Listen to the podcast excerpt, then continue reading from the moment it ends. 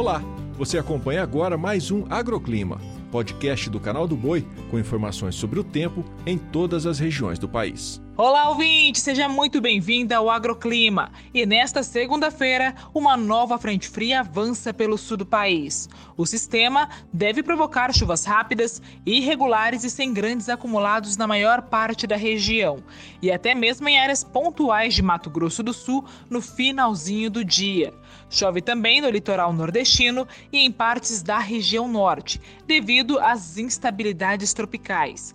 Enquanto isso, nas demais áreas do país, o tempo firme predomina sob influência do bloqueio atmosférico. E olha, o principal motivo da falta de chuva e o calor intenso em pleno inverno é o El Ninho. A temperatura está até 3 graus acima da média do Pacífico Leste, a área que mais influencia a chuva e a temperatura na América do Sul.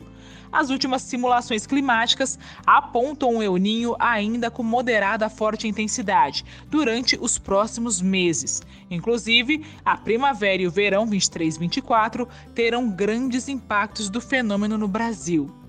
As chuvas durante o mês de agosto ainda ficarão mais restritas à região sulista, até mesmo no final do mês. São esperados volumes entre 100 e 200 milímetros na maior parte do Rio Grande do Sul e em Santa Catarina. No entanto, na maior parte das áreas produtoras, o tempo firme ainda predomina. O agroclima pode ser acompanhado também na programação do Canal do Boi e em nosso portal, o sba1.com. Até a próxima!